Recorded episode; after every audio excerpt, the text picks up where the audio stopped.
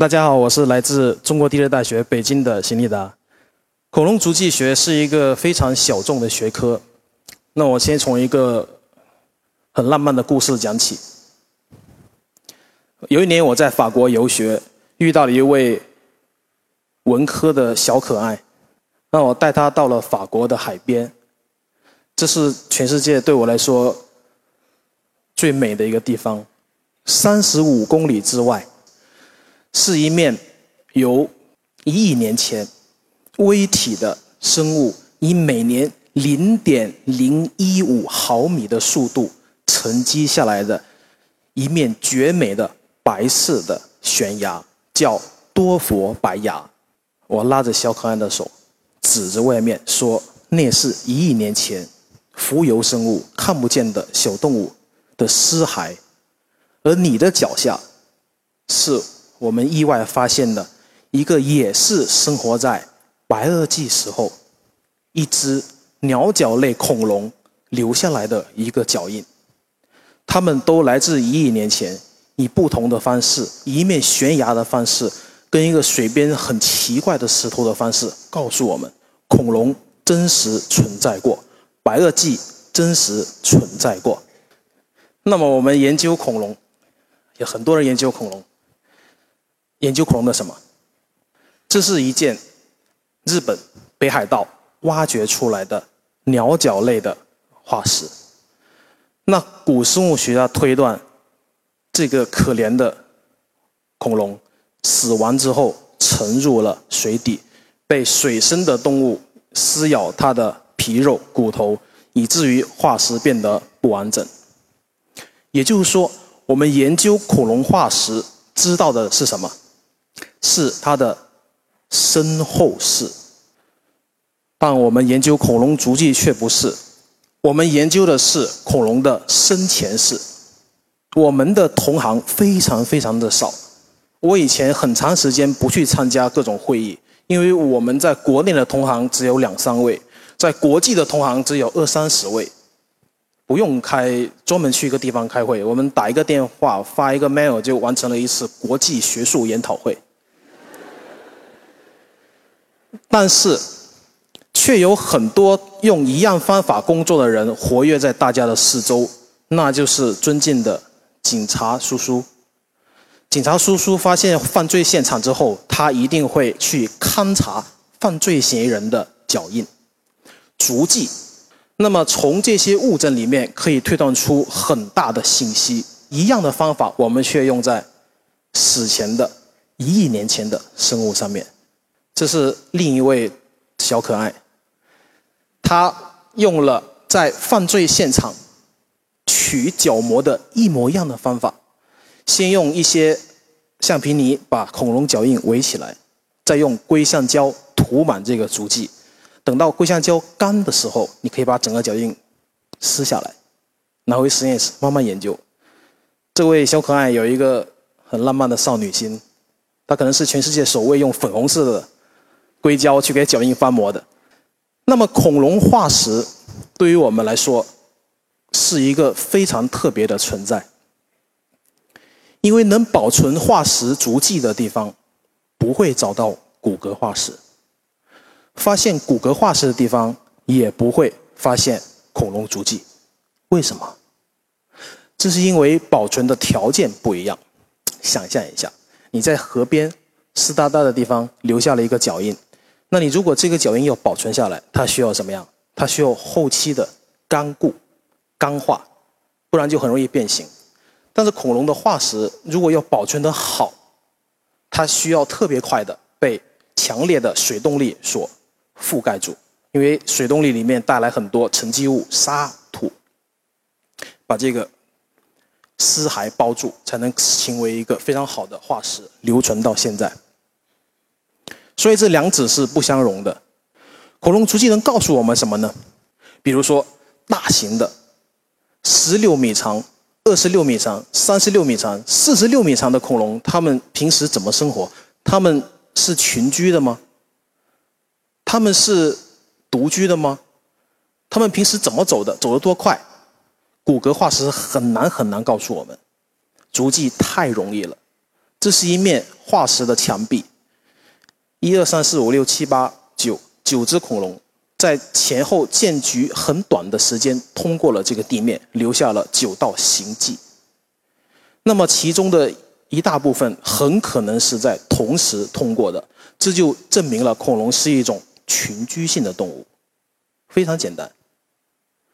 而且更了不起的是，幸好恐龙多样化很强，它的每一个分类、它的每一个种，它留下来的足迹形态都不一样。我们看犀角类恐龙，是不是犀角类恐龙的足迹？它的脚印很像大象这样的脚，非常的特别。有的脚印非常大，非常大，肉嘟嘟的，这表明它们的脚接触面积很大。还有非常搞笑的是，这只恐龙走累了会怎么样？我们走累了怎么样？会坐下，它也会。所以我们有时候会发现恐龙的休息季，它坐那就不动了。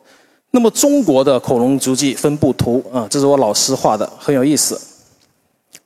而且你可以看到，白垩纪的恐龙足迹发现很多，侏罗纪的稍微少一点，三叠纪的没有啊。那时候几乎没有。当我们看到这张图之后，我们想做更多的事情。我们想找到更多的恐龙足迹，因为只发现一个、一百个，在一个点是没有用的。我们又在全国找到很多很多足迹，这样才有研究的意义。于是我们开始了苦难的历程。我这样的身形。很辛苦的，我不会攀岩呐。我在十分钟学会了最简单的这个下降，这是我们团队或者是我介入了之前中国发现的恐龙足迹点，这是现在的中国恐龙足迹点。我们做了大量的工作，虽然你们鼓掌，但我还是很遗憾的告诉你们，湖北还没有发现过。那么中国哪里发现恐龙足迹最多呢？四川、山东、内蒙、东北、甘肃、新疆都很多。为什么？因为这些地方的白垩纪的地层、恐龙时代的地层刚好暴露出来了。所以不是说湖北没有，是湖北没有暴露很多恐龙时代的地层，让我们无从下手啊。但是现在不一样了，有什么不一样？我们国家的基建很快，城乡现代化建设很快，有很多人在修路、挖地铁、爆破，所以有很多新的化石就出来了。这是来自内蒙古察布地区的神鹰足迹，我们去看了，怎么样？三指型的肉食性兽脚类足迹，而且有一种足迹长得很奇怪哦。那么在贵州的贞丰。老一辈的人呐，经常去逗小孩子。晚上不要出门哦，好可怕呀！有鬼的脚印哦，鬼的手印啊，啊，像不像一个人的手？真的很像。以至于最早发现这些足迹的欧洲古生物学家给它起了一个很怪的名字，叫手兽。但这些手兽的足迹在中国现在发现了四五处。非常重要，因为它是恐龙时代之前三叠纪早期的足迹，一类非常神奇的动物，对我们研究恐龙的演化、生命的演化有很重要的意义。这个厉害了，西藏，他们有传颂的史诗口头的一个王叫格萨尔王，格萨尔王有很大的神力，墙壁上哦有很多很像人的鞋印的东西，这就是。藏民认为格萨尔王飞檐走壁的证据，但其实是什么？其实是恐龙脚印它之所以像一个人的鞋印，是因为它的前后脚靠得很近，走得稍微快了一点儿这样形成了一道行迹。在重庆的綦江，当时啊，发生过很悲伤的事情啊。南宋年间，蒙古军啊入侵中原，那么有钱人呢或者豪强，他得。结寨自保，所以他就在他后山，这座山叫老营山啊，这个山脉上面掏了一个石洞，这个石洞就是一个山寨。哎呀，我第一次去的时候吃尽了苦头，我这样的身形，从山底下一直到山上，这羊肠小道，下雨全是青苔，连滚带爬爬上去。到了塞口一看，还得爬绳子才能进去，太惨了。进去之后呢，收获很大。它有非常完备的防御机制，包括如果万一敌人的骑兵进来，有陷马的马槽，有很多关隘只有人这么宽，所以这就是一夫当关，万夫莫开的地方。敌人来，再多的人只能排成一纵队前进，非常有意思。但最有意思的，并不是这些事实，而是在他们当年开凿这个。山寨的时候，他们在地面上发现了一个神奇的东西。他们发现石头开花了，他们认为这是一个好的迹象，以至于在清朝年间，清朝同治年间，当地人把这个匾挂了上去：“莲花寨，石头上的莲花来保护我们这个山寨。”我们画了一个莲花宝寨的足迹分布图。看到没有？这些星星点点的，特别特别像一朵朵莲花，但其实是恐龙脚印。这是一种史前的鸭嘴龙类留下来的。为什么叫鸭嘴龙啊？因为它嘴巴扁扁的，像鸭嘴。而且这个地方有很多恐龙来回的践踏。在它门后面的一个小石板上面，我们做了三维扫描。在不到一米的这个一点点地方之内，有足足有九只恐龙来回踩这个地方。这还有一个可气又好玩的脚印。当地的人发现了这个硅化木，邢老师，我们找到了木化石，证明了这个恐龙生活地方有木头。啊，我说那这个发现太重要了。他说，但是我凿了一块下来，却找不到木头纤维的痕迹。我说，那你可能干坏事了。我赶紧去看，这是一个很罕见、很罕见的立体的恐龙足迹。我们现在在乡村走在乡村的小路上，有时候很可能会一不小心的踩到了一个泥坑，整个脚怎么样陷进去了，发出了哇的声音。但是你没想过恐龙会不会啊？一定会啊！这就是一只倒霉的恐龙。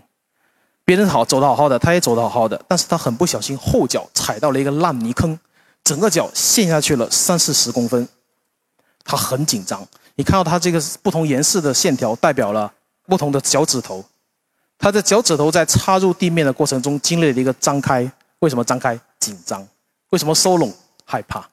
这样的过程，这是恐龙生活中的一瞬间，好好玩。另一个点。更好玩。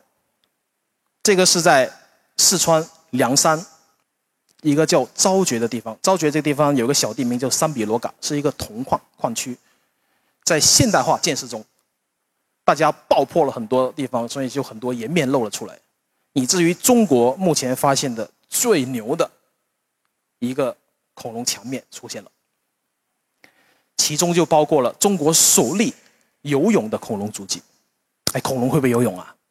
以前经常看到书，说这个鸭嘴龙被一只肉食龙追，吭叽吭叽吭叽跑，看到了一条河，扑通一声跳下去，兽脚类恐龙在岸边顿脚啊，小朋友看了很高兴，得救了。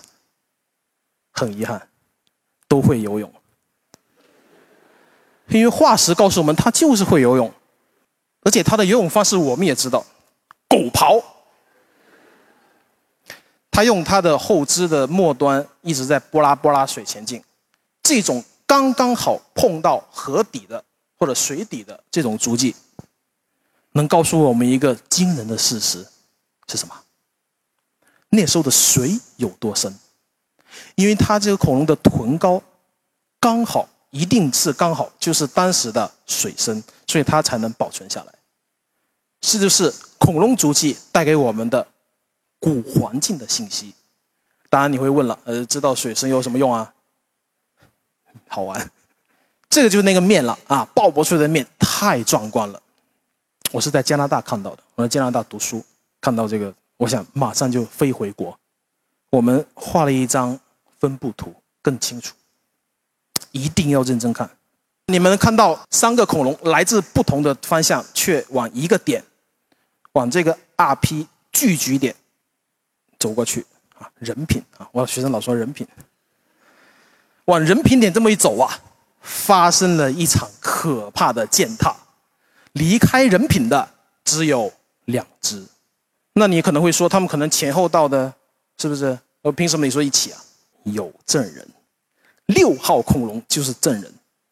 这是世界上首次发现掉头的恐龙足迹。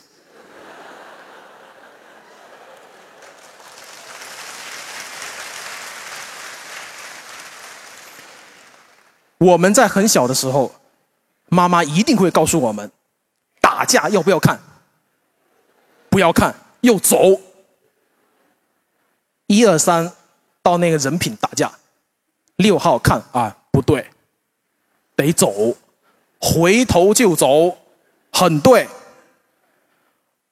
这个掉头的足迹带给我们惊人的科学知识。恐龙怎么走的？像长颈鹿，长颈鹿怎么走的？同手同脚，左手左脚一起，右手右脚一起，这是长颈鹿的走法。恐龙也这么走，我们怎么知道的？掉头的足迹告诉我们的，它就这么走的。这是一个新鲜的知识。你可能会注意到这张照片是黑白的，什么情况下才会用用到黑白的照片呢？因为它已经没有了。这是我十多年研究生涯里面最痛苦的一件事情。这是一个地方的支柱性的一个矿，为了更好的开采，他怕我们过度的保护。他在我们采取全面的研究之前，跟我们说啊，塌方，那天雨特别大。结果，一位香港的游客发来这张照片，哎，这显然是他们在做不好的事情。这个点非常遗憾，我们失去了一个活生生的白垩纪的公园，没有看到。说到白垩纪公园，我们最近特别火的一部电影《侏罗纪世界二》。这个新闻昨天才在媒体上面跑，这是我们发现的哦。我们证明了一个侏罗纪假说、侏罗纪猜想。什么猜想？这种可怕的小恐龙，它们到底能不能群居？它们是不是像电影里面那样一群在一起？攻击、跑步、狩猎，为什么这说是一个猜想？你觉得很正常啊？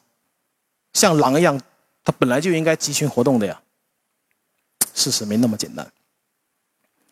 这类恐龙的脚非常的特别，恐龙一般的脚印，你刚看了前面那么多片子，几个脚趾头？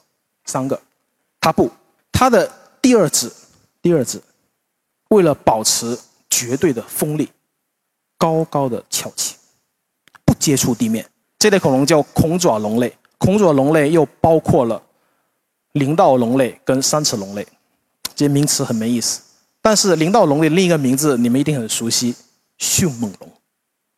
这就是迅猛龙的脚印，我们一直搞不懂，因为我们发现的都是一只在走，独闯天涯。上面是甘肃的发现。一只在这个大恐龙脚印旁边来回窜窜窜，就是不合群。下面是山东的发现，山东另一个点的发现，一只还踩在泥上，泥比较软，脚印比较肥大，慢慢走，一只很痛苦。二零零七年，有一位前辈啊，发现了一个群居的大型的恐爪龙类足迹，我们感到很兴奋。为什么？这首次证明了这些恐龙可能会集群活动，但是小一点的这些。迅猛龙呢？他们会不会？不知道。科学这东西不能说你一看就会，你得找证据。我们就找到了，在山东临沂李庄的刚刚播过的一面地，我可以再详细解释一下，是当地最开始用来晒谷子的一个晒坝，后面谷子不晒了，就用来烧垃圾。但正是这个垃圾场，村民眼中的毫无一用的垃圾场。却成为解决这个谜团最伟大的钥匙。我们发现了四只迅猛龙类平行的通过了这个区域，平行，并且它并且它们之间的宽度是一致的，这表明它们是群居的。目前这个地方正在规划保护。那么，如果我们把这个村面、这个村子的地面都打开的话，我们可以可能可以得到上千甚至上万个恐龙足迹。这个地方以后非常有潜力。这个地方最有意思的点是在河边，好多脚印。春暖花开，繁殖季节到了，有很多小蝌蚪在脚印里面游。我很喜欢这个很很美的一个画面。琥珀，我们的琥珀跟你们之前见的琥珀不一样。你们见的琥珀绝大部分来自波罗的海、多米尼加、墨西哥，是世界上两个重要的琥珀产区。因为兵荒马乱，所以缅甸这个离我们这么近的地方，这个曾经是中央政权藩属的国家，他才有机会到我们面前。战争平息之后，在二零一二年左右，大量的缅甸琥珀输送到了世界各地。我们非常惊讶的发现，这些琥珀其实是来自一亿年前的白垩纪地层。这些时光的胶囊，把一亿年前的动物纤维毕现的带到了我们的身边。很少、很少或者没有古生物学家能到现场上去，因为当地的内战是人类历史上近代史吧持续时间最长的。今年是第六十一年，来回打仗，不是本地人进不去。我。这个身形混在当地人里面很扎眼，那么好不容易在他们战争平缓的时候偷偷进去一次啊，看到了很好的东西。这些像拆迁现场的一个个帐篷下面就是一口口的矿井，井有多深呢？在这些高价值的琥珀驱动下，他们当地人把井打到了一百米。我们找到了很多重要的物件，这是一只手捏着一个琥珀。这是一只复原出来的小鸟，这是一比一比一的。这鸟有多小啊？跟蜂鸟差不多。这一天终于到来了，我们不用再通过任何化石来推断古鸟类长什么样子，因为琥珀能告诉我们，它就长这样子的。它的羽毛、它的细节、它手上的爪子，这跟你们吃的鸡翅膀一不一样？不一样，因为它有爪子。古鸟类什么细节我们都掌握了。然后我们势如破竹的发现了第一只恐龙琥珀，由八个锥体带着一束一束的原始的羽毛来到我们身边，我们给它起了个小可爱的名字叫伊娃。伊娃标本，这是我们首次能够复原，通过琥珀来复原一只真实的白垩纪的动物。这是首次发现的琥珀中的古鸟，是一只鸟宝宝，全身都在，它的爪子上面的毛鳞片角质层纤维毕现，上面半透明的。其实是它的小腿跟大腿，像什么？像不像？真的很像。我们能看到这只小鸟的眼皮、脖子上的细毛、每一根飞羽的细节。那时候我第一次觉得古生物可以这么的浪漫，太美了。你们的蛙儿子回不来了，你们的蛙儿子被包在琥珀里面了。这是我们发现的一只琥珀青蛙。你是看得出是青蛙吗？他们大家都说看不出来。其实它，其实它是这样子的，是不是？就这样子的啊，青蛙。这是复原图，它在吃一只甲虫，被树脂包裹，倒霉又幸运。我们的幸运，它的倒霉。好了，谢谢大家。希望我可以在湖北省。发现恐龙足迹，希望你们有机会可以亲眼看一看真实的缅甸琥珀，因为古生物带给我们的震撼，现在才刚刚开始，好不好？再见。